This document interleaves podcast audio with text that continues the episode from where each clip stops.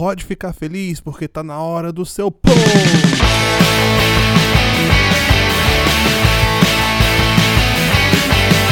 Mas então, Igor, já estamos chegando aqui no fim da segunda temporada do Sem Gravidade, cara. Quem diria que a gente criaria programas tão bons quanto os que a gente criou até agora? A gente já falou sobre Martin Luther King, já falamos sobre cachorro, de tudo, né, meu amigo? Exatamente, já entrevistamos pessoas e profissões que foram de muito agrado. Falamos com um policial federal, falamos com um, um, mecânico de aeronaves e até um rapaz que presenciou a explosão no Líbano, né? É, aqui no Sem Gravidade a gente tem de tudo, cara. E o tema de hoje, cara, o tema de hoje vai ser muito bom, mas antes da gente falar dele, vamos aquecer essa conversa aqui, Igor? Vamos lá. Eu tenho uma pergunta para você, cara. Você já foi daqueles caras que tinha que ir no banco todo santo dia? Não, nunca fui não. Sempre vi aquela fila rodando o banco, né? E o, e o pessoal vai mais ou menos na hora do almoço que é aquele período, né, aqui no, Brasil de duas horas do almoço, o pessoal aproveita para ir pagar a conta, alguma coisa do tipo. Mas eu sempre fui o cara do cartão. Cara, é, é engraçado esse negócio de, de, fila, porque eu não sei se eu já te contei, mas eu, na verdade, sou alérgico à fila, né? eu chego perto de uma fila, cara, já, já fico todo empolado, já tenho que ir pra longe, senão a garganta fecha. Igor, pra você ter uma ideia do quanto eu sou alérgico à fila, hum. eu lembro que a primeira vez que eu fui votar, eu, eu até revelo aqui a vergonha. Eu ia votar no Lula. Só que quando eu cheguei lá, cara, tinha uma fila gigantesca de três pessoas. e eu olhei para aquilo dali e falei, velho, eu tenho coisa melhor para fazer na minha vida. Peguei minha bike e fui embora. Sério, cara, até desses, é. Sério. Pragmático, né? Não, meu amigo, eu achei que três pessoas era tempo demais para esperar para votar no Lula, sacou? A, a minha consciência da época veio que sabia as coisas por instinto já. Você já, já foi fazer compras no supermercado com a esposa? Ih, rapaz. Aham, uhum, já. Se você não aguenta uma fila de três pessoas, Imagina você no supermercado, que para mim é tortura, entendeu? Ô, oh, cara, meu amigo, eu acho que a gente, a gente é tipo o irmão que nasceu da, da mãe, mãe separada, porque é a mesma coisa, cara. Eu falo pra minha esposa, quando ela fala assim, vamos no mercado, eu falo, hum. Mas sabe qual é a coisa? É porque assim, eu gosto de cozinhar, né? É, não sou nenhum chefe de cozinha. Às vezes eu vejo alguma coisa assim, pô, principalmente carne. Então, assim, quando eu quero fa fazer alguma coisa, pô, vou lá no supermercado, vou comprar. Só que eu já sei exatamente o que eu quero comprar e fazer. Eu sei cada ingrediente que eu vou comprar. Então, moleque, é tipo caçado. Entrei no supermercado, entendeu? Vou lá, peguei um, peguei outro, peguei, sabe? Já pra vazar dali. E já. Começa aquela musiquinha de filme de ação. Né? Exatamente. Né? Tipo, boto no, no relógio aqui, bora, irmão. Só que acontece, mulher é diferente, né? A mulher ela entra, ela fala assim: "Ah, eu quero comprar isso aqui, mas olha que negócio interessante em promoção". Aí já olha pro outro negócio, entendeu? E vai indo, e eu não, velho, não tenho paciência não. Cara, é porque são duas visões de mundo diferentes e, cara, eu te entendo completamente. Meu coração bate em compasso com o seu. porque olha só, a minha esposa, quando ela vai no mercado, ela ela vai como uma experiência, entendeu? Ela vai chegar ali para ela ver o que tem de novo, para coisas que o mercado reserva para ela, entendeu? O que que pode agradar os seus olhos e aí ela vai para uma prateleira e ela vê uma outra prateleira brilhando em vermelho e em amarelo, ela uau! e já comigo, cara, Uhum. Eu, eu já tenho já até a terceira opção das coisas. Plano A, plano B e plano C. Eu vou lá comprar uma, comprar uma chuleta. Não tem chuleta, eu pego barriga de porco. Não tem barriga de porco, eu vou pra, sei lá, costela. Entendeu? Agora, já, já a, a, as mulheres, eu falo no geral, né? Sendo bem generalista, normalmente é diferente. Parece que vai descobrir o supermercado ali, né? Ah, sim. E é sempre a mesma coisa. Aí, assim, uma coisa que geralmente acontece aqui em casa é que quando a gente vai no mercado junto, cara, primeiro, eu já preparo o espírito, entende? Porque tem que ter essa parte, cara. Você já relaxa, você já pensa em borboletas, já pensa em coisas é, amigáveis, saudáveis e desestressantes. Porque eu sei que quando eu chegar lá, eu vou ficar com aquela cara de paisagem resistindo ao máximo para não ficar bravo, porque depois de um tempo, eu sei que ela vai, vai ficar que nem barata tonta, indo de uma, de uma prateleira para outra, né, vendo as coisas que tem ali no mercado. Eu já sei que vai ser assim, então eu já amenizo o, o espírito antes mesmo de chegar lá, sabe? Mas por isso que eu falei, porque se você não aguenta uma fila de, de três pessoas, colega, o supermercado deve ser um inferno para você. Ah, meu amigo, os piores momentos que eu passei foi justamente no banco, velho, não foi nem no supermercado, porque sei lá o que acontece, velho, mas eu sempre consegui entrar e sair no supermercado pela, pela é, fila rápida, saca, né? Aham, uhum, sei. E nunca me deu muito trabalho. Agora no banco, velho, cara, no banco não tem jeito. Eu lembro de uma vez que eu tive que ir no Banco do Brasil pra brigar com o gerente. Olha só, eu já fui no espírito, né? Porque o cara não queria liberar meu, meu salário pra conta do outro banco que eu tinha, entendeu? E assim, eu tava querendo meu dinheiro, claro, e eu só transferia do outro banco e eu tinha que esperar o, o, o bendito do, do gerente lá transferir o meu dinheiro pra minha conta, cara. Olha que absurdo, entendeu? E, e pra completar, eu ainda tive que chegar lá e enfrentar uma fila, entende? E assim, a fila desses bancos agora tá moderna, né? Eles mandam você sentar. Mas, velho, vamos combinar que o, que o que tá em jogo ali não são minhas pernas, é meu tempo, caramba. Não, agora você me lembrou, agora você tá ressuscitando ódio em mim, entendeu? Já fui pagar conta em banco já. E é o que eu mais odeio é pagar conta em banco. Porque é, onde. Quando eu, eu tinha a empresa, eu tinha um banco ali que era do lado da empresa. Então, não era lotérica ou algum, alguma coisa do tipo. Era mais fácil de você pagar, tá ali do lado. Só que, vez ou outra, sempre tem uma pessoa que eu acho que ela acumula todas as contas do mês, ou ela vai fazer todas as transferências, eu acho que ela não, não consegue usar o caixa eletrônico, e vai no caixa, e sempre tem um caixa, né, um operário ali do caixa, que vai almoçar na hora que você chega, cara. Ah, essa é clássica. Aí fica um só operador e uma pessoa com, com uma lista telefônica de contas pagando, velho. Uma vez, eu juro pra você que eu fiquei quase duas horas no banco. E você vai começando a ficar nervoso, fica assim, cara, não, isso é. Aí a gente entra na questão de ética e moral, né? Isso aí é uma coisa totalmente antiética. Você sabendo que tem toda uma fila de pessoas atrás de você, você leva todas as contas do mês, do ano para pagar ali, sabendo que vai prejudicar o, o trânsito ali, né, da fila. Mas tem uma outra questão aí que eu já vi acontecer em banco, cara. Não que eu esteja defendendo, mas eu já vi um cara que chegava com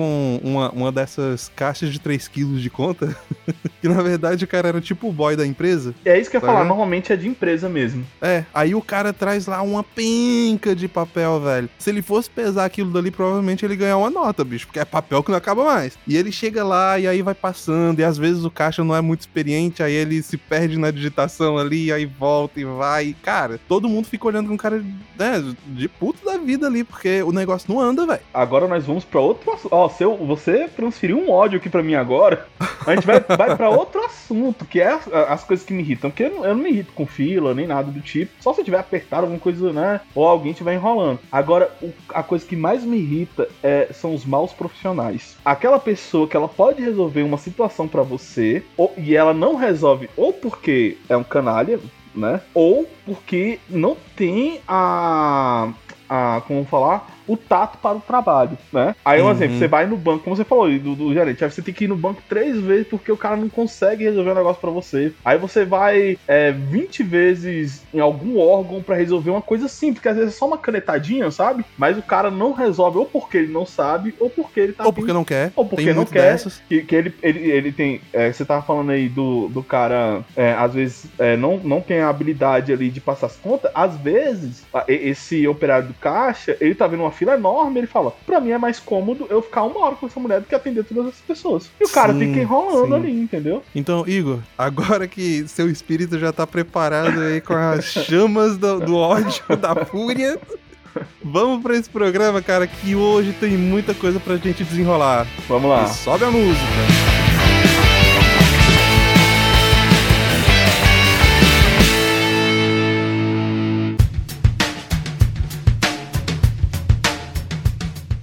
Fala brasileirada! Aqui é o Léo Canário, seu apresentador com avatar de leão aquarelado favorito, falando diretamente da terra dos bravos e livres. Olá, aqui sou eu, professor Igor, desbravador da filosofia do cotidiano ou seu filósofo de butiquim, falando diretamente da ilha de Vera Cruz. E este é o Sem Gravidade, o melhor podcast que você vai encontrar, pesado nas ideias e leve nas palavras. Hoje falaremos sobre a construção do canal do Mar Branco. Vem com a gente que hoje o papo vai te jogar na prisão sem motivo.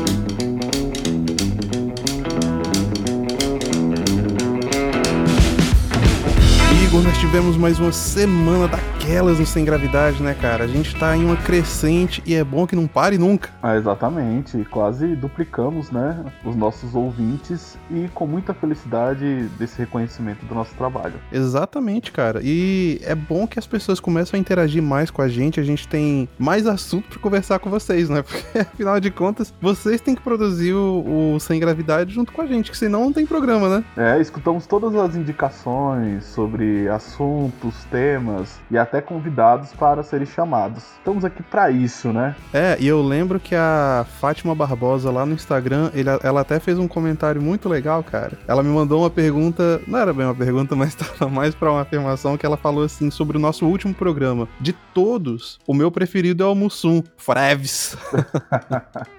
Vou até comprar uma Cacildes ali a cerveja do cara. Cara, isso foi um negócio que eu não fazia. Daí descobri quando coloquei Cacildes no Google. O Mussum tem. O Mussum tem uma cerveja, cara. Tem, cara, tem uma cerveja. Acho que é uma cerveja Pilsen, não tenho certeza. Mas ela é bem fraquinha, mas tá aí, né? O cara tá reverberando na sociedade ainda. Poderia ter sido representado num suco de laranja, né? Por que não? não tá certo, acho que faz jus, faz jus a ele. E falando em suco de laranja, cara, as meninas meninas que ganharam a caneca, assim que chegar, vocês não esquecem, não, hein? Eu quero ver aquela foto com suco de laranja. Pessoal, esquece suco de laranja. Vamos, vamos pra uma coisa mais clássica, histórica. História do Brasil, vem do café. Bora lá, hein? Caraca, tá jogando pesado agora, né? o cara com essa aula de história aqui, né? Mas é isso aí. E se vocês quiserem continuar interagindo com a gente, vocês já sabem. A gente tá lá no Twitter, que é arroba Léo Sem Gravidade, ou arroba Sem Gravidade Underline PC. Também estamos no Instagram, através do arroba profigorph, arroba Sem Gravidade e arroba Sem Gravidade Podcast. Lá nós interagimos, colocamos os drops, os cortes direitinho das melhores partes. Estamos sempre respondendo perguntas. Inclusive o Léo foi bombardeado de várias perguntas aí e faço das palavras dele a minha, as minhas também. É isso aí, pode continuar que a gente tá lá olhando o tempo todo. E tem também o Facebook, que é o facebook.com/barra Sem Gravidade Podcast. Também estamos disponíveis no YouTube através do youtube.com/barra Sem Gravidade Podcast. E deem uma forcinha pra gente também nas rádios. A gente tá na Trois FM toda quarta-feira às 8 da noite e na shockwaveradio.com toda quinta-feira às 16 horas. Não perde não. Também não se esqueça do nosso maravilhoso site, semgravidade.com. Lá temos todas as nossas artes, os episódios separados e vai lá maratonar é isso aí. E o site ele tá crescendo, gente. Vocês não sabem, mas a coisa tá só crescendo aqui nos bastidores. E quando a gente lançar, vocês vão ficar malucos. Mas por enquanto fica só na expectativa. E além disso, façam parte do Sem Gravidade. Nos mandem o seu trecho favorito entre os episódios 21 até o 39, que ainda vai sair, pra gente poder montar os melhores momentos pro fim da temporada, né, não, Igor? Exatamente. E também não se esqueçam que eu e o Léo seguimos o conselho de Nelson Rodrigues envelhecendo então nós usamos e-mail sim para contatos comerciais e indicação de tema sem gravidade podcast@gmail.com. É isso aí. Agora vem com a gente e sobe a música.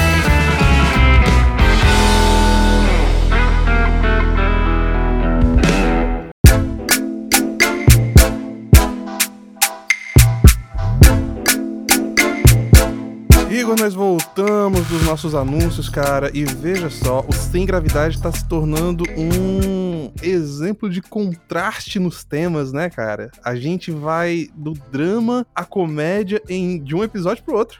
Mas isso é muito bom, né? Porque é a vida real. A vida real é isso. É, não somos indivíduos monotemáticos que falamos só de um assunto. Não, não. A vida não funciona assim. Eu mesmo, quando eu tô é, no meio da minha galera que é mais intelectualizada, no meio de professor, a única coisa que eu não quero ouvir falar na minha casa é de filosofia, velho. Entendeu? Eu quero jogar videogame. Aí, é, por exemplo, eu estava sendo muito criticado, colega, esses tempos aí, porque é, eu gosto de Big Brother. Me julguem, audiência, pode julgar. vai, vai. Eu gosto de, eu gosto de Big Brother. Aí, aí sempre chega alguém, ah, nossa, que, que tonto, né? Gosta de Big Brother. Ah, perca de tempo, de, de gente fútil. Eu, é, colega, é, você, tá, você vai almoçar lendo Tolstói, né? É isso que você faz. é isso aí, cara. Resposta perfeita. Mas olha só, hoje, Igor, hoje a gente vai trazer aqui um tema histórico. A gente vai desnudar um pouquinho da história do mundo e a gente vai falar exclusivamente da construção do canal do Mar Branco. Olha só que tema pesado, hein? O pessoal tá aí voando, não sabe nem porque é que é pesado. Exatamente. E é um tema importante a ser dito que dentro dele existem várias controvérsias sobre o movimento político, sobre a história do século XX e por aí vai. A grande controvérsia que existe na construção desse negócio é porque ele foi construído lá na Rússia, né? Durante quando ainda não era Rússia, era União das Repúblicas Soviéticas e foi todo construído na base do trabalho escravo. O bom e velho trabalho forçado que levanta pirâmide há 3 mil anos, né? Exatamente. Os gulags, né, que iam lá e, e, e tinham toda uma ameaça de vida, chibatas e é, dentre outras coisas, forçando os caras a trabalhar. Hum, exatamente. E cara, muito bom que você puxou esse assunto aí, porque pra gente conseguir falar da construção desse canal, é muito importante a gente voltar um pouquinho no tempo, porque ele foi é, construído entre 1931 e 1933 em recorde de 11, de 20 meses, mas a história desse canal ele começa bem antes, né, cara? Ele começa ali na Revolução Russa. Exatamente. Só pra gente dar um pouquinho de contexto histórico, a, a Revolução Russa ela aconteceu ali em 1917, né? E o que aconteceu é que eles depuseram o monarca da época e tomaram o poder. E nessa guerra aí de você depor os caras, você tinha dois partidos, não partidos, mas movimentos que se opunham. Um eram os bolcheviques e os outros eram os mencheviques. É o que acontece ali, né? Você tinha um, um grande partido e esse partido ele ele tinha como princípio as ideias de Karl Marx, a ideia de, de, de uma de um rumo ao comunismo. Você tinha o governo czar, ainda funcionava no, num sistema feudal e é muito importante dizer isso que a Rússia até hoje, né, a antiga União Soviética, que forma a União Soviética e depois a Rússia, é, até hoje eles, eles, nunca experimentaram uma democracia liberal. Isso é muito importante, né? Então por isso que é, é, é uma cultura totalmente diferente da nossa ainda hoje, por causa do, do governo czar, que era bem ruim, na verdade, né?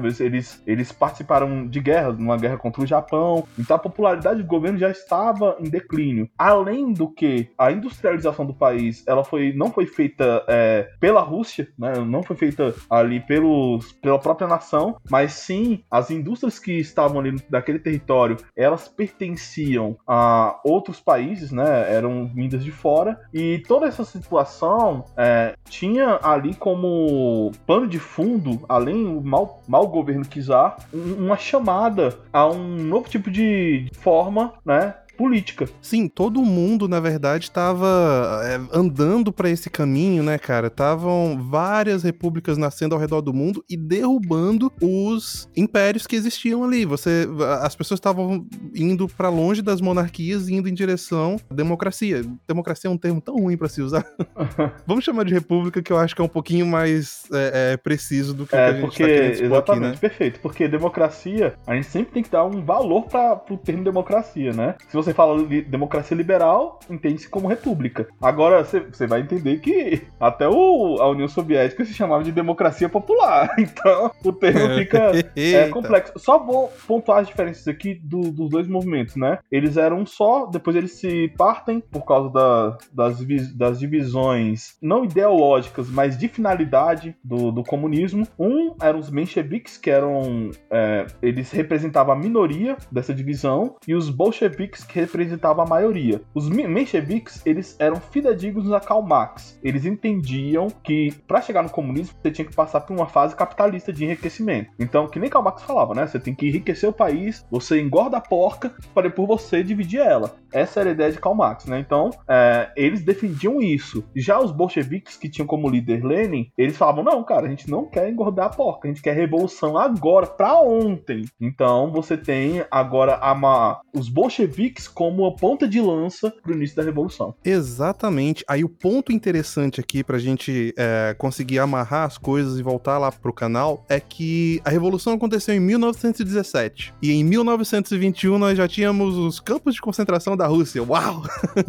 Acho que é um recorde no mundo para conseguir fazer campos de concentração tão rápido, cara. Com a própria população. É, exatamente, né? Mas é porque é aquela história. Quando você. É, uma coisa que esses governos comunistas. Que eu não vou dizer mérito, né? Porque não é algo bom. Mas assim, uma eficiência é porque se você trabalha com trabalho escravo, trabalho forçado, e eu tô deixando bem pontuando trabalho escravo, porque foi isso que aconteceu. Mas é porque tem muita gente que fala trabalho forçado para ficar mais bonitinho, mas ele é, é, trabalho escravo. Não é tão diferente em, em alguns tipos de governo que a gente tem ainda hoje em dia, que se chamam de democracia popular. E o pragmatismo deles é bom por causa disso, porque se você força as pessoas a trabalharem de dia e de noite, você consegue realizar as coisas mais rápido. O problema é que você não, não tem economia de mercado, então as pessoas vão morrer de fome? Vão. Você consegue construir um prédio em dois dias? Consegue. Todo mundo morrendo de fome? É. Mas esse é o preço da revolução, não é? é exatamente. Então, e aí, olha só, e a gente vê hoje campo de, de concentração como uma aberração na história, cara. E principalmente porque eles aconteceram lá em 43 com Hitler, mas a Rússia já tava fazendo isso, meu amigo, há mais de 20 anos. Vocês têm noção disso? Que campo de concentração não apareceu no Holocausto, apareceu em 1921 na Rússia comunista comunista. Olha só, cara. Exatamente. Agora, um ponto que eu, que eu queria colocar aqui, Igor, ainda falando dos prisioneiros, é o termo que eles usavam para designar esses prisioneiros. Porque, assim, prisioneiro político é um nome feio, né? A gente não pode usar um nome feio, a gente tem que dar ali uma mascarada, tem que colocar ali as coisas numa perspectiva melhor. E eles, eles chamavam de inimigos de classe. Porque, de acordo com o que Marx pensava, toda a história podia ser explicada pela guerra de classes. Então, eu tinha as classes é, menos favorecidas eu tinha as elites, né? Então, o, toda a história era o quê? A, uma, a classe menos favorecida, não,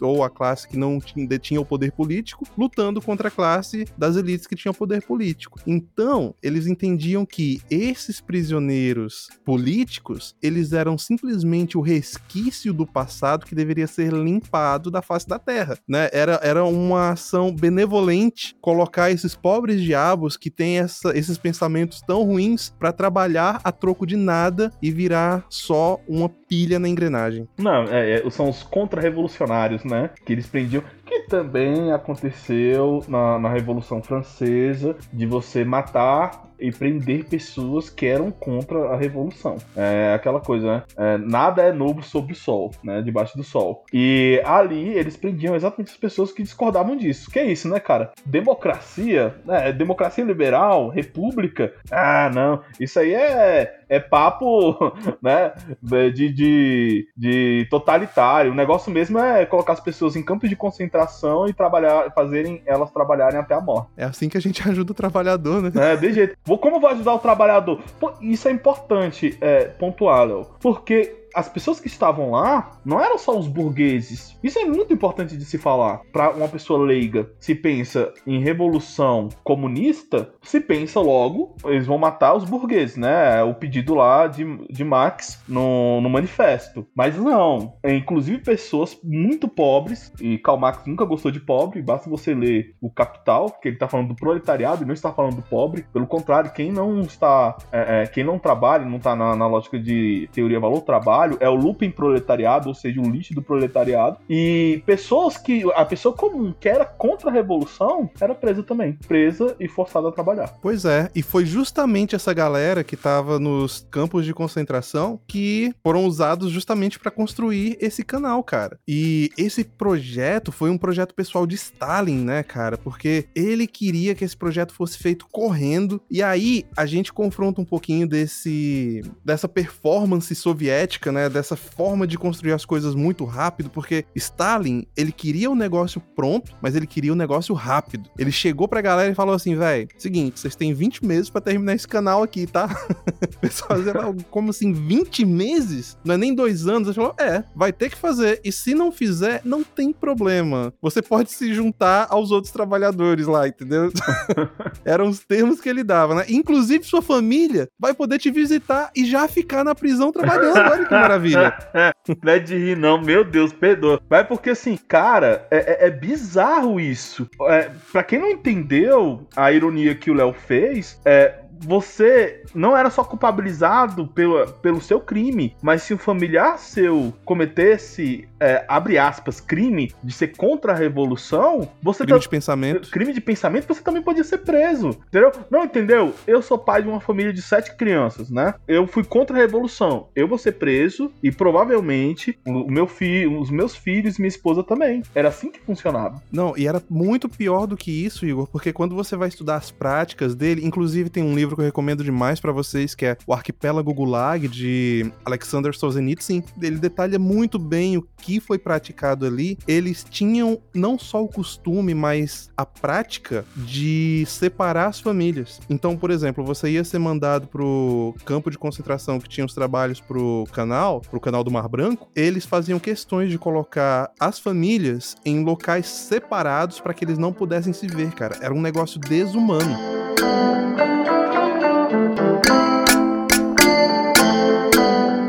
Western thinking systematically committed the mistake of denying its autonomous character and therefore never understood it.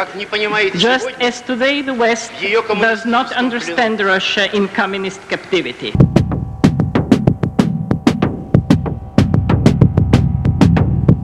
E vale lembrar que é, os motivos de prisão não eram necessariamente afetando os contra-revolucionários. Inclusive, quando você vai ver um desses museus, é, o único museu Gulag que existe hoje em dia, é, tem gente que foi preso porque simplesmente rasgou dinheiro. E no dinheiro tava o rosto de Stalin. Como assim você vai rasgar o dinheiro com o rosto de Stalin? Vai preso, cara. Oito anos. Meu amigo, o negócio vai longe, cara. Por exemplo, tem um carinha que ficou muito famoso por causa da. que, que ele revolucionou os campos de concentração, veja só. Cara, quem que quer ser famoso por isso, velho? Mas o nome dele tá marcado na história por isso. Ele é. Ele é, é eu não sei se a gente tem uma palavra nessa no português, mas no, no inglês eles têm, né? Que é infamous. Ao invés de ser famoso, você é, é difamado. Eu não sei se funciona em português, mas vocês entenderam. O nome dele é Naftali Frankel. Já ouviu falar desse, Igor? Não, desse não. Cara, então deixa eu te falar quem é esse cara. Ele, ele era um comerciante e ele foi preso na borda, é, na fronteira russa fazendo tráfico, certo? E levaram ele para um gulag. Só que ele chegou lá, cara, e não tem exatamente os detalhes de como esse cara conseguiu isso, mas ele saiu de prisioneiro pra guarda. Tá entendendo? Olha aí. Velho, que lábia é essa? O cara, o cara nasceu para ser vendedor mesmo. Não, eu, hands down, é, é, isso mesmo. É mais do que isso, esse Naftali Frankel, ele não só conseguiu se transformar em guarda, mas ele se transformou também em chefe dos trabalhos do projeto pessoal de Stalin, que era esse canal do Mar Branco branco. E esse cara foi que implementou, por exemplo, a política de racionamento de comida para os prisioneiros. Você só comia se você trabalhar. Se não trabalhar, não tem comida. Ou seja, ou você morre trabalhando ou você morre de fome. É uma loucura, porque algum, você tem alguns relatos é, das coisas que aconteciam ali nos gulags, de um exemplo, de colocarem várias pessoas dentro de uma sala, né, com, a com a temperatura abaixo de zero, de uma maneira que a pessoa não morria, mas sofria. Porque se morrer, você tem um desperdício aí, vamos colocar dentro de uma fala do capital, um desperdício de dinheiro, né? Você não, não vai lucrar com o trabalho da pessoa. Só que você queria ver o sofrimento dela. Então coloca ela numa sala fria. Vai lembrar que a gente tá falando da Rússia, é, do, onde é, a União Soviética, onde hoje em dia temos a Rússia. E imagina aquela temperatura, né? Arquitetada para te fazer mal, mas não te matar. Só para ter o sofrimento. É o inverno que derrotou Napoleão, não é pouca coisa, não. Exatamente. E olha só, a gente traz de novo essa parte de que Stalin estava realmente muito interessado em fazer esse canal sair rápido. E daí, quando ele chegou para os engenheiros, ele falou: gente, eu não me importo com o que vocês façam, eu só quero que seja rápido. Ah, mas uma coisa, tem que ser barato.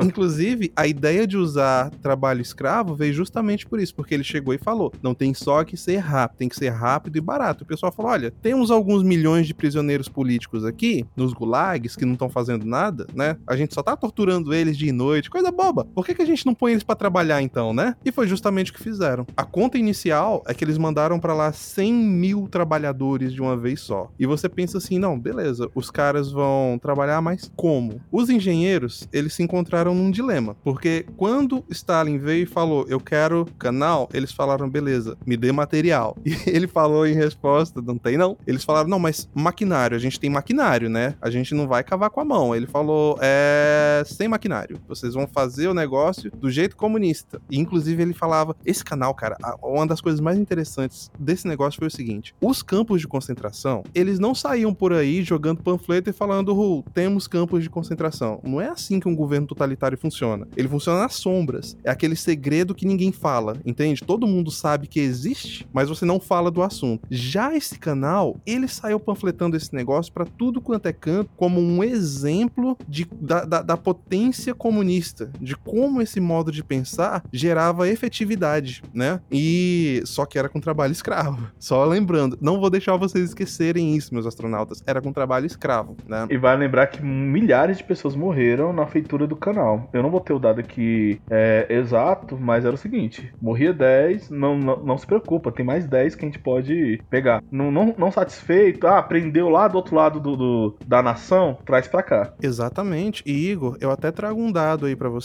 É, o Solzhenitsyn, que escreveu o Arquipélago Gulag, ele, ele esteve nos Gulag, tá, gente? Ele, o relato dele é do que ele viveu e do que outros prisioneiros que ficaram com ele contaram para ele. E ele estima que morreram 100 mil. Só que ele mesmo fala no livro que esse número é provavelmente muito, mas muito maior. Porque esse 100 mil é só do que ele sabe, mas se importa se eu ler um trechinho do livro aqui, Igor? É bem curtinho. Fique à vontade. Olha, esse relato aqui, esse, é, isso aqui é uma tradução livre que eu fiz, mas ele é de um supervisor que salvou milhares de vida, vidas dos prisioneiros, falsificando relatórios de performance. Ele falava que a performance estava lá em cima, quando na verdade não estava, entende? E ele salvou pessoas fazendo isso porque as pessoas não precisavam trabalhar até a morte. O nome dele era D.P. Vitkovsky, o supervisor, e ele falou assim: no final da jornada de trabalho havia cadáveres deixados no local de trabalho. A neve pulverizou seus rostos. Um deles estava curvado sob um carrinho de mão virado. Ele havia escondido suas mãos nas mangas e congelado até a morte naquela posição. Alguém congelou com a cabeça baixa entre os joelhos. Dois estavam congelados de costas um para o outro. Eles eram camponeses e os melhores trabalhadores que se possa imaginar. Eles foram enviados ao canal em dezenas de milhares de uma vez, e as autoridades tentaram resolver as coisas para que ninguém chegasse ao mesmo subcampo com seus familiares. Eles tentaram separar famílias, e imediatamente eles deram-lhes cotas de cascalho e pedregulhos que você não conseguiria completar mesmo no verão. Ninguém foi capaz de ensinar-lhes ensinar qualquer coisa ou avisá-lo. E na simplicidade de sua aldeia, eles deram todas as suas forças ao trabalho e perderam as forças muito rapidamente e então congelaram até a morte, abraçando-se aos pares. À noite, os trenós foram para recolher seus corpos. Os motoristas jogaram os cadáveres nos trenós. E no verão, os ossos permaneceram de cadáveres que não foram removidos a tempo. E junto com a telha, eles entraram no misturador de concreto. E desta forma, eles entraram no concreto da última eclusa da cidade de Belomorsky. E lá serão preservados para sempre. Olha esse relato, cara. Dá até arrepio dos horrores que esse cara viu nesse, nesse lugar. Exatamente. E o que nos leva sempre a refletir sobre a banalidade do mal. É, é muito louco isso, porque quando a gente é, vive no mundo, não vou dizer o mundo, né? Porque inclusive existem crueldades acontecendo, talvez no mesmo nível, não sabemos, é, em alguns países. Vale lembrar que na Coreia do Norte ainda existe o trabalho forçado, viu, galera? Vamos esquecer disso não. Mas assim, é, é, é aquela questão, né? O livro da Hannah Arendt, um relato sobre a banalidade do mal. Como, às vezes, em nome de um governo, às vezes, em nome de um projeto político, é, o ser humano consegue fazer as mais diversas e profundas crueldades. E no fim das contas, é, voltando para essa pressa de Stalin, o resultado foi que ele não deu material nenhum para os engenheiros e o canal foi construído com tecnologia de 40 séculos anteriores, cara. Isso foi pior, inclusive, do que o que os egípcios fizeram, porque a tecnologia que eles usaram foi mais ou menos a dos egípcios, com aquelas roldanas para você levantar pedra, usando cavalo, quebrando pedra na mão, quando você já tinha tecnologia suficiente para fazer as coisas mais fáceis. Mas os egípcios, pelo menos, usaram a tecnologia da época. Ele escolheu usar a tecnologia de 40 séculos antes e matar o próprio povo para construir um canal, cara. Isso é a banalização não só do mal, Igor, mas pior ainda, cara, da vida humana. E os capitalistas são os que sempre pensam em dinheiro, mas são os comunistas que desprezam a vida humana. E isso historicamente falando, viu? Não existe. Por isso que é, é porque assim, é, é muito engraçado quando a gente fala sobre esses assuntos é,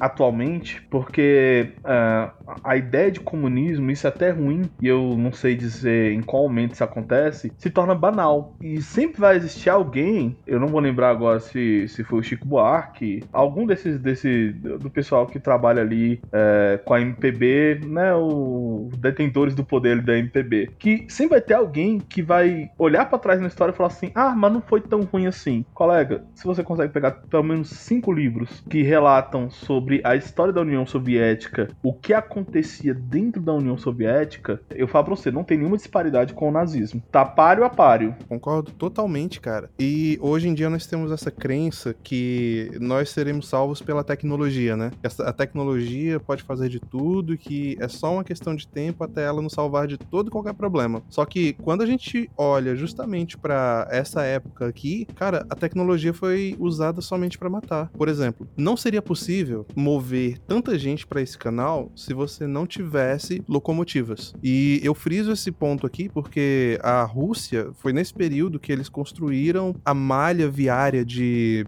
trens deles para transportar é, insumos no, no, país, né? Porque Rússia é um, é um, país gigantesco, cara, é o maior país do mundo. A quantidade de terra que eles possuem é, é absurda, apesar de pouco utilizada. É um dos países com a menor é, densidade populacional do planeta também. Mas é, os trens, ao invés de serem usados para o benefício da população, eles foram usados para você conseguir transportar pessoas como gado em milhares para o matadouro. Para se ter uma ideia, Igor, é, o Solzhenitsyn, ele estima que no expurgo de 1937, você teve 15 milhões de pessoas só de uma vez sendo transferida para os gulags, cara. 15 milhões. Pensa nessa cifra. Hoje você não consegue mover tanta gente assim querendo, sabe, de, um, de uma forma assim, por um motivo bom, mas eles por um motivo ruim transferiram 15 milhões de pessoas de uma vez só e feito gado, cara, que absurdo. É, e até hoje é, é muito elogiado as linhas ferroviárias da Rússia, né? Mas todo mundo que comparece ao país, que presencia, diz que até hoje, nessas linhas ferroviárias, tem esse ar, sabe? Das pessoas viajando pro Gulags, ou como se alguma coisa ia acontecer, ou como se alguma bomba fosse cair no país. É sempre esse sentimento meio tenebroso nas linhas ferroviárias. Mas tem motivo. Lá em Arquipélago Gulag, ele faz uma descrição muito brutal do que acontecia ali. Então, por exemplo, quando eles estavam transformando os prisioneiros, às vezes a viagem durava meses e não tinha uma razão específica para a viagem durar meses. Eles ficavam viajando de uma ponta a outra, sabe? Coisa que poderia durar um ou dois dias. Os guardas simplesmente mantinham os, os prisioneiros dentro do, dos vagões e eles ficavam rodando a Rússia de um ponto até o outro só porque sim. E a descrição que ele coloca é que o vagão pros presidiários era como se fosse para bicho mesmo, sabe? Você tinha as telas, né,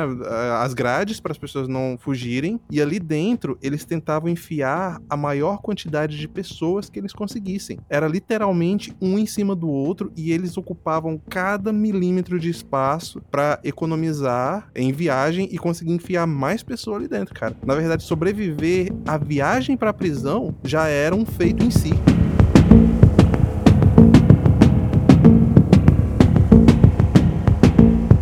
Western thinking systematically committed the mistake of denying its autonomous character and therefore never understood it, just as today the West does not understand Russia in communist captivity.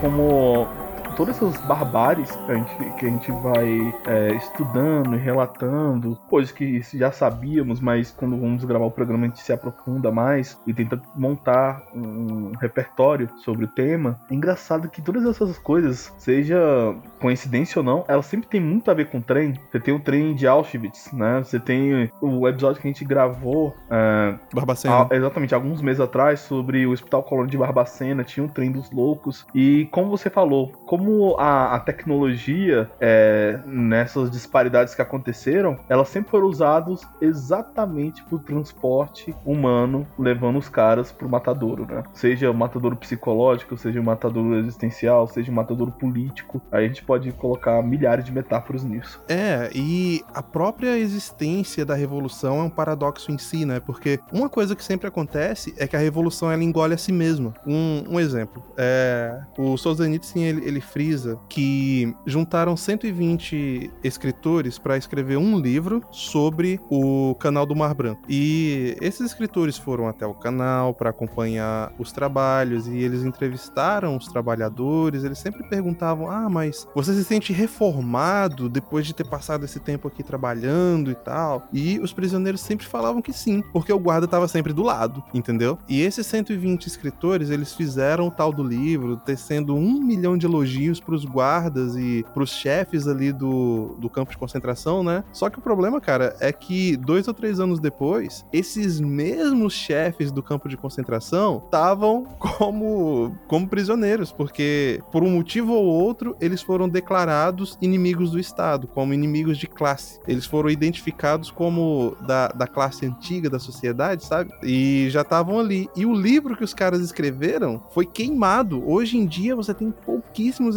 exemplares desse livro, justamente por causa disso, porque já que eles estavam falando bem de alguém que agora é mal visto, então o livro tem que ser limado. E esses escritores, cara, é até engraçado você pensar, porque eles, quando escreviam um livro, se gabavam, né? Porque eles foram escolhidos a dedo para escrever um livro importante e a dedicatória foi pra Câmara daquela época, né? E três anos depois eles tinham que negar que tinham escrito qualquer coisa. Não, não. Fui eu, não. Foi outro. É, de jeito. E quando eu vejo toda essa situação, né, que falamos sobre. É porque é, é, esse assunto me traz muitas reflexões. Como, às vezes, uma teoria política e. ou uma paixão política, no caso do, da União Soviética, era uma teoria, né? E como é tão perigoso. Porque, às vezes, quando a gente trabalha com profissões, nós falamos o seguinte: um exemplo, um engenheiro, se o prédio dele cair amanhã, provavelmente ele vai ser preso. Se cair, matar algumas pessoas. Mas é uma questão imediata. Mas é engraçado como os filósofos e os pensadores políticos, eles nunca pagam pelos crimes que fazem. Porque se você parar pra pensar, essa ideia de busca do mundo melhor sempre acaba em tragédia. Tem, é aquela história, né? Quando alguém vira pra mim assim, olha, eu quero um mundo melhor, já, já começa a sair, a sair correndo, né, cara?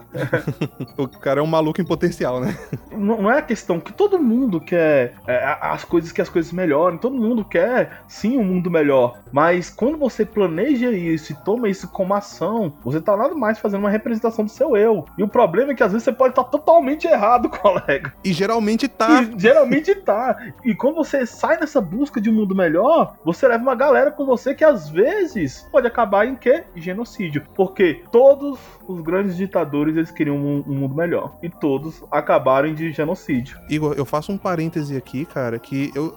Assim, gente, honestamente, vocês acham que qualquer ditador olha no espelho e fala assim, sabe, balançando o, o bigode de malvado, sabe? Falando, hoje farei maldades, hoje matarei milhões porque eu sou muito mal. Não, não, não. Não é esse o pensamento que eles têm, cara. Eles olham para si mesmo no espelho e eles se justificam. Eles falam: olha, hoje eu vou fazer o bem na terra, vou estar mais um passo perto do paraíso que eu mesmo criarei na terra, a minha imagem. E quando eles falam isso, eles acham na cabeça dele, eles têm que se justificar para não ficarem loucos, porque isso é uma condição humana. Ou você se justifica como bom, ou você não consegue fazer nada. E eles se justificam achando que estão fazendo o bem, mesmo sabendo que estão fazendo o mal, para conseguir viver consigo mesmo. Ah, cara, é síndrome de Carol Conká. Pronto, cheguei na minha teoria. Porque... Ah, olha aí, olha aí. Porque, não, é engraçado. É, é, porque eu, eu, eu, eu falei que eu gosto de Big Brother, mas o único Big Brother que eu tô assistindo é esse agora, esse último. e, e, é interessante, cara, o, como, o que acontece com o narcisismo, né? É, aconteceu tudo o que aconteceu, obviamente tem ali problemas também políticos, etc., de, de militância e tal, mas para mim, primeiramente, eu, eu falo dessa, dessa personagem, é um problema psicológico ali, cara. Porque quando você vê aquela aquela moça falando, ela tem certeza absoluta do que ela tá falando. E o problema da, do narcisismo, eu falo sem nenhum medo de errar. Todos os grandes ditadores e genocidas da história, eles eram narcisistas. Que é você colocar o seu ego à frente dos demais e falar assim: olha, eu tô tão acima dos demais que eu posso criar um novo tipo de ser humano. Eu posso criar a, a, uma nova sociedade baseada nos meus ideais. Aí você começa a entender a arrogância. E por isso que eu sou tão cético político. Porque, na verdade, o que é ser conservador dentro da teoria política? É exatamente você sair desse pedestal. Sai do pedestal, colega, e começa a entender que a sociedade que nós vemos é sempre uma sociedade dos mortos. A tradição é uma honra aos mortos, é um respeito aos mortos. De você entender que antes,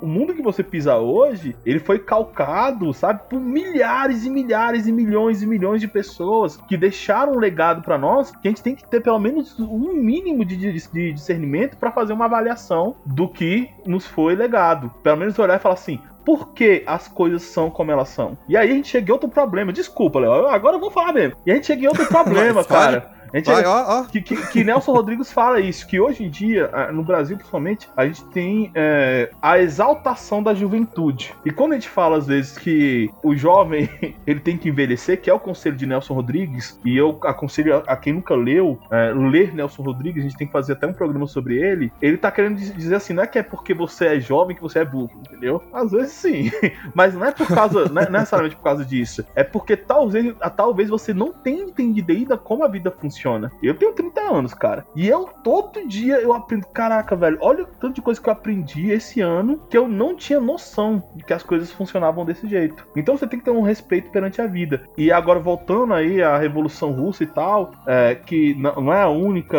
revolução que nos ensina, mas exatamente os ditadores eles nascem de, desse narcisismo, né? De olhar para os outros e falar assim: não, eu não tô nem aí pro que aconteceu no passado. Eu vou remodelar, remodelar o mundo. Mesmo que custe alguns milhões, né? É. O que, que é a vida humana, só alguns milhõeszinhos, dá para matar. Dá para matar 100 milhões de pessoas de boa, né? É, desde que a revolução vá para frente, né? A revolução é o, é, o, é o, essencial, a revolução tem que ir para frente. Mas as pessoas morrerem, ah, cara, isso daí é besteira. Vou matar. Isso gerou, cara, na Rússia, nessa época, uma economia da escravidão. Olha só, cara, olha o paradoxo que é esse negócio, né? Vamos tentar criar o paraíso na Terra, vamos tentar colocar para rodar aqui essa ideologia nova, esse, esse coletivismo que vai acabar acabar com os capitalistas que são tão egoístas, com essas democracias liberais que só trazem escravidão, né? Tô sendo bem irônico aqui, gente. E no lugar, vamos fazer o seguinte: vamos colocar esses gulags. E aí, o que, que aconteceu quando eles fizeram isso? Quando eles implementaram essa, essa nova forma de pensar? Eles perceberam que dava para você colocar um estado inteiro de pé, o estado russo, na base de trabalho escravo. Então era interessante que você condenasse mais pessoas para que elas servissem de matéria matéria-prima para você construir o teu mundo ideal, tá entendendo? Então, quando você falou mais cedo, Igor, que é, ficava mais comum as prisões banais, não somente pelo crime de pensamento político, mas também por qualquer coisa, por rasgar dinheiro. Cara, acontecia de um oficial olhar torto para você, ou às vezes ele só olhou para alguma coisa que você tinha e ele queria, veja só, e você ia preso no dia seguinte, entende? Não precisava mais de desculpa nenhuma, cara, só precisava mandar a gente pra prisão para poder construir coisa para o governo, entende? É a economia da escravidão implementada em larga escala.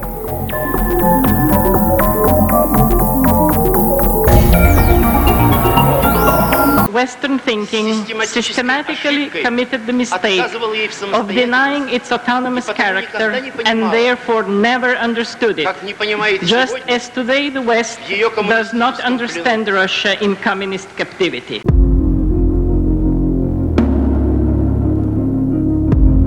Esse que é um dos problemas quando se fala sobre o Estado ganhar benefício com presos. Porque quando a gente fala sobre Estado, a gente sempre tem que ter muito cuidado com todos os argumentos. Porque no caso é, da União Soviética, o que aconteceu foi isso, né? Porque quanto mais pessoas presas, melhor para o Estado conseguir fazer ali é, o que ele tinha como planejamento estrutural. Né? No caso, o canal do, do Mar Branco. Ou seja. E, e não só isso, só um parêntese na, na, tua fala, Igor, porque não foi só o, o canal do Mar Branco, sim, foram sim. muitos outros. Era o grande salto para frente. E aí você entra na Rússia hoje em dia e perceba, pessoal. É, é, eu não tô demonizando um país aqui, não é essa a ideia entendeu? A gente tem aqui na América Latina vários casos é, históricos, né? O caudilismo brasileiro, vários casos é, é, é, não só, inclusive no Brasil, pelo contrário, nosso país ele tem uma história pacífica, abre muitas aspas aqui, comparado com outros países latino-americanos, em comparação, tá? Mas a gente teve vários também conflitos e, e ditadores é, na América Latina. É, não tô falando que a Rússia é o demônio, eu estou falando do perigo dessas ideias ideias, né? E quando você leva elas à frente. E, obviamente, aconteceu aí na Rússia que, é, perdão, na União Soviética, que hoje em dia é a Rússia, exatamente você fazer uma economia ba baseado no benefício de presidiários. Isso é bizarro. Tem um exemplo do que aconteceu naquela época no canal do Mar Branco, na construção dele, em que eles tinham um turno de 30 mil pessoas, cara. Olha só, bicho, que absurdo. 30 mil pessoas estavam trabalhando ao mesmo tempo. A escala era enorme. E como a construção estava atrasada e eles tinham que terminar em 20 meses, não era uma opção, eles colocaram 30 mil pessoas para trabalhar sem dormir durante dois dias inteiros. 48 horas trabalhando em ritmo acelerado, sem parar. 30 mil pessoas. E vale lembrar que estamos falando do inverno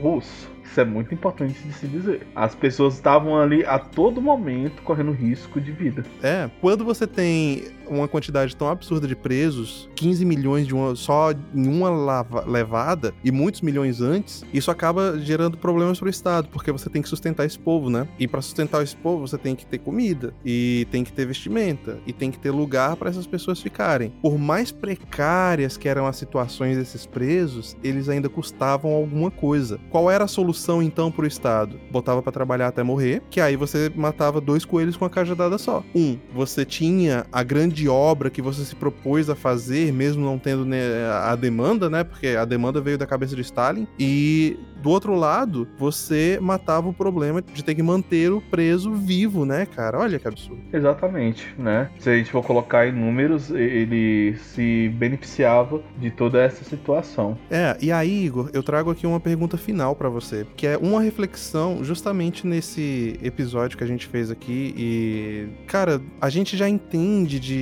que o trabalho forçado é imoral, mas eu lembro que há um tempinho atrás surgiu esse papo aqui no Brasil, sabe? De que botar preso para trabalhar é bom mesmo e colocar o cara para trabalhar sem ganhar é um negócio meio esquisito, né? Então eu te pergunto, por que que trabalho forçado é imoral? Primeiro, vamos começar de um princípio. O que é moral e o, e o que é ética? Moral, tem muitos autores que vão falar que moral e ética são a mesma coisa. Eu faço uma separação. Eu entendo que moral é o ato, é o nosso ethos, aquilo que você é e aquilo que você é, aquilo que você faz. E ética é o julgamento da moral. Por que o trabalho forçado é imoral? moral. Primeiro, tudo aquilo que nos é forçado por outrem, porque se é forçado não é da minha própria índole, a gente entende que tem uma terceira pessoa fazendo, então logo não é da minha atitude, não é do meu ethos fazê-lo, mas se é forçado é porque alguém de fora de das minhas ações me força a fazer. E se aquilo, tudo aquilo que é forçado é ruim, não necessariamente. Existem as coisas que são forçadas que são naturais. Exemplo, a tutela da mãe sobre o filho, a necessidade que temos de trabalhar na vida e etc, etc, etc. Mas por que o trabalho forçado ele é imoral? Porque não é natural do indivíduo, não é natural da vida. É simplesmente um acordo social que é quebrado, que é o acordo da liberdade, que é dada por todos os seres humanos. Ah, mas e daí? E daí? Ah, se eu quiser mandar, por que é imoral? A gente tem dois tipos de ética kantiana, vamos colocar assim. Porque Kant, ele faz uma cópia da, da moral cristã, né? Uhum, e ele tenta uhum. fazer a moral cristã desligada de Deus. E eu vou usar os dois argumentos. Você já leu na Bíblia, a República, ela é baseada nisso, a, libera, a liberal democracia é baseada no cristianismo e no princípio basilar, ame o próximo como a ti mesmo. Uhum. Mas se você não acredita nas minhas palavras, talvez porque você seja um ateu, porque você seja um agnóstico, e tudo bem, é o nosso ouvinte, te amamos do mesmo jeito, eu vou colocar nas palavras de Kant. A consagração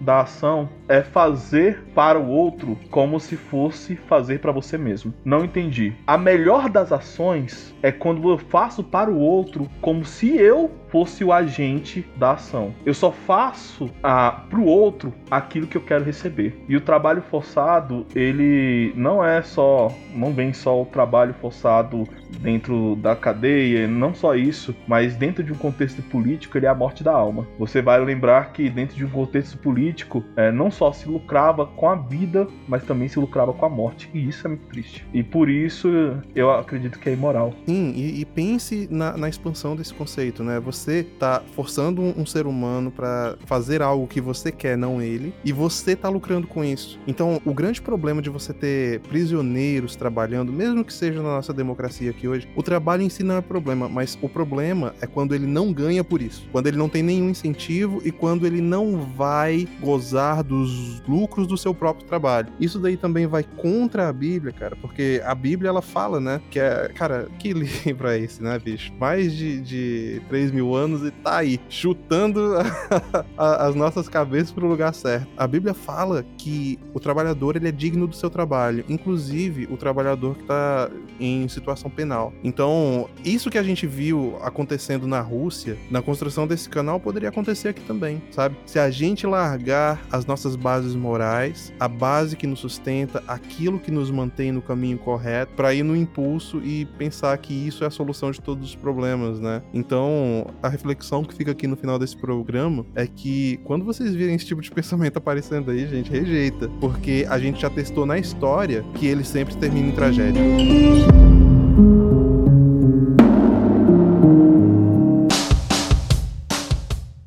E chegamos ao fim de mais um Sem Gravidade Podcast, pesado nas ideias e leve nas palavras. Se você gostou desse programa, nos dê uma boa avaliação lá no iTunes, no Spotify ou onde quer que você nos ouça. Nos siga também lá no Twitter, tem o arroba Sem Gravidade e o arroba Sem Gravidade Underline PC. Estamos também no Instagram, você pode nos encontrar no arroba ProfIgorPH e no arroba Sem Gravidade. Estamos também no Facebook, no facebook.com barra Sem Gravidade Podcast. Estamos no YouTube, é só procurar por Sem Gravidade Gravidade Podcast. Se tiver uma sugestão, elogio ou crítica, pode mandar também um e-mail pra gente lá no semgravidadepodcast.gmail.com. Isso é tudo por hoje, pessoal, e nos vemos na próxima semana.